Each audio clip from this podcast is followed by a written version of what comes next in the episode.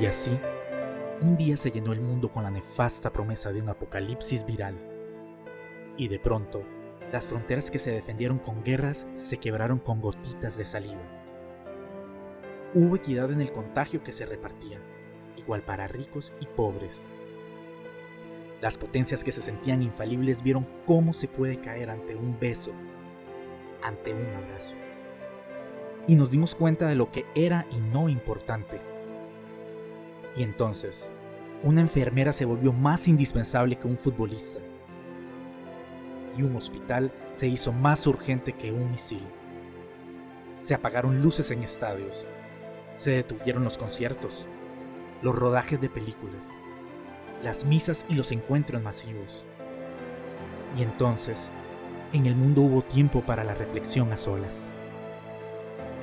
Y para esperar en casa a que lleguen todos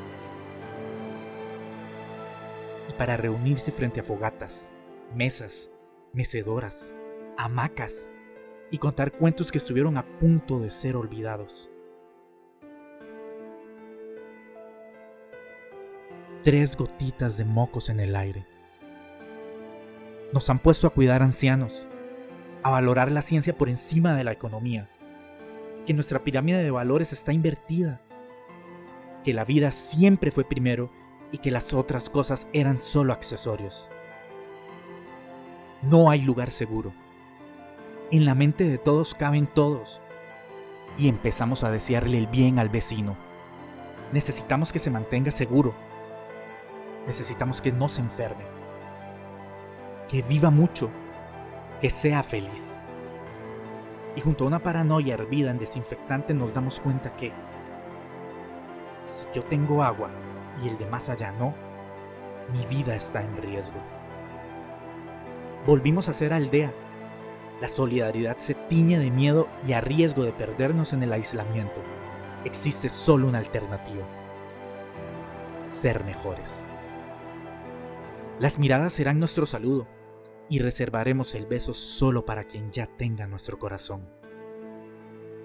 Cuando los mapas se tiñan de rojo con la presencia del que corona, las fronteras no serán necesarias y el tránsito de quienes vienen a dar esperanzas será bien recibido bajo cualquier idioma y debajo de cualquier color de piel.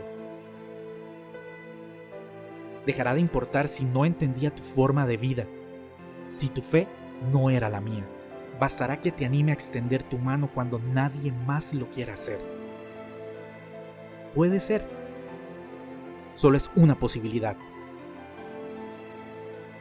que este virus nos haga más humanos y de un diluvio atroz surja un pacto nuevo,